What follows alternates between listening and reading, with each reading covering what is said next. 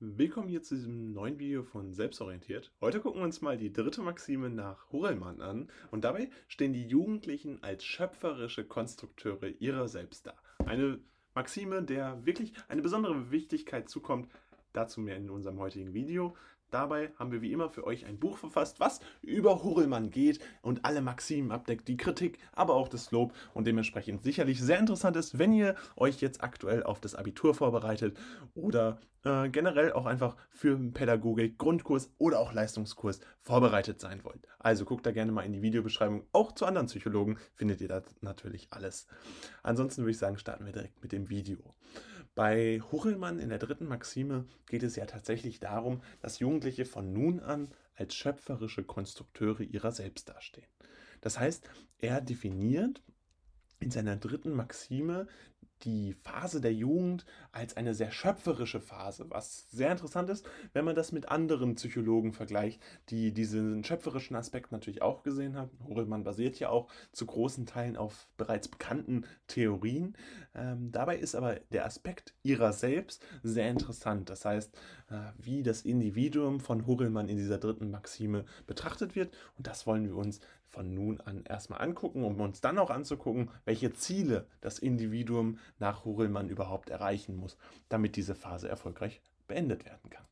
Starten wir jetzt mit dem Individuum. Das Individuum ist laut Hurelmann eigenverantwortlich für sein Handeln und muss diese Verantwortung auch begreifen. Das heißt, für Hurelmann ist es in der dritten Maxime besonders wichtig, dass das Individuum begreift, welche Rolle es in der Gesellschaft überhaupt einnimmt.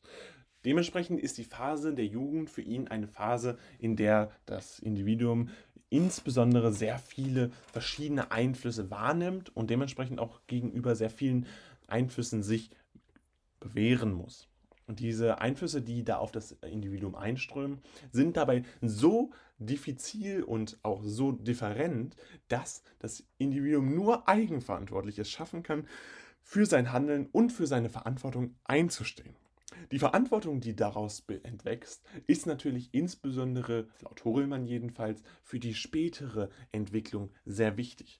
Die Verantwortung in der späteren Gesellschaft muss dementsprechend begriffen werden und auch verstanden werden. Dabei findet hier eine ständige Umbruchphase statt.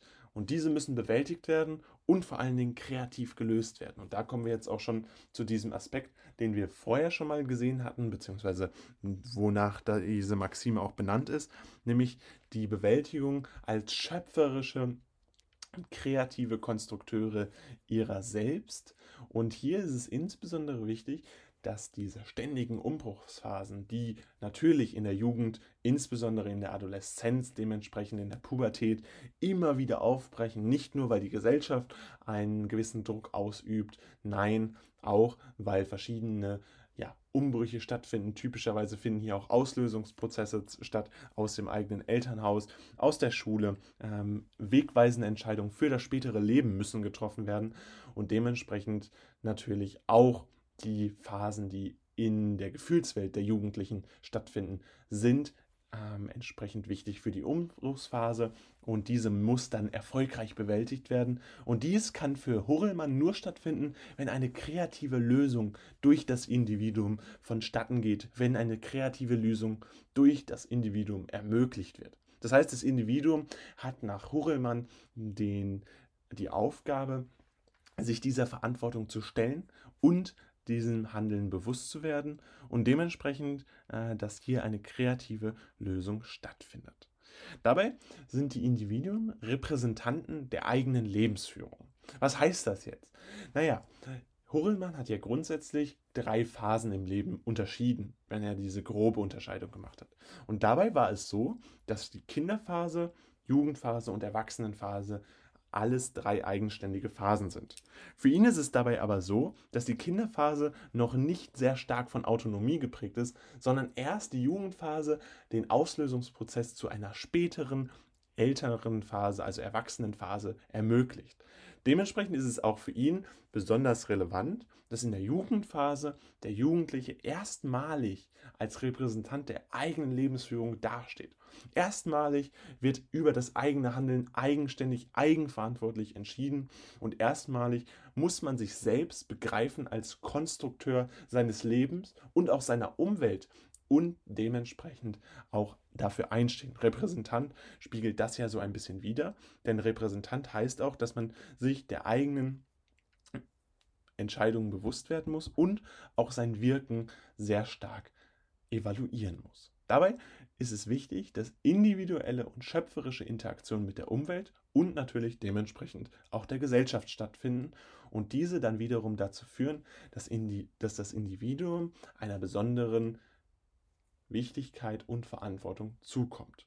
Dementsprechend, nochmal kurz zusammengefasst, das Individuum ist in dieser Phase für Hurelmann das Wichtigste, was überhaupt existiert, denn es ist eigenverantwortlich, erstmals eigenverantwortlich in der Phase der Jugend, um dann schöpferisch mit den Aufgaben, die die Gesellschaft stellt, umzugehen.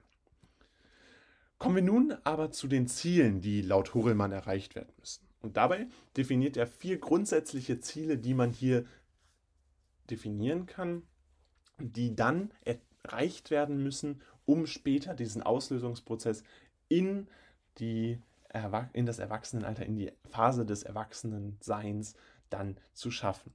Dabei ist ein Mindestmaß an Stabilität zu erreichen. Das heißt, Stabilität muss für Hurilmann erreicht werden, damit eine Gesellschaft auch auf das Individuum einwirken kann und dementsprechend das Individuum sich auch gewissen gesellschaftlichen Tendenzen stellen kann und da auch für seine Werte und Normen eintreten kann. Das Mindestmaß meint dabei, dass die Stabilität natürlich nur dann gewährleistet werden kann, wenn man auch eine gewisse Flexibilität hat. Das heißt, man sollte nicht zu stabil sein, indem man sich dann an gewisse gesellschaftliche Tendenzen nicht anpassen kann und erst recht nicht auf diese eingehen kann. Denn das kann laut Horelmann auch wiederum zu Problemen führen. Außerdem soll eine bestmögliche Befriedigung der Bedürfnisse stattfinden. Das heißt, die eigenständige Lebensführung, die das Individuum in dieser Phase ja erreichen muss, muss auch bestmöglich ermöglicht werden, die bestmögliche Befriedigung, also eines der Hauptziele, die hier erstmals auf das Individuum einwirken.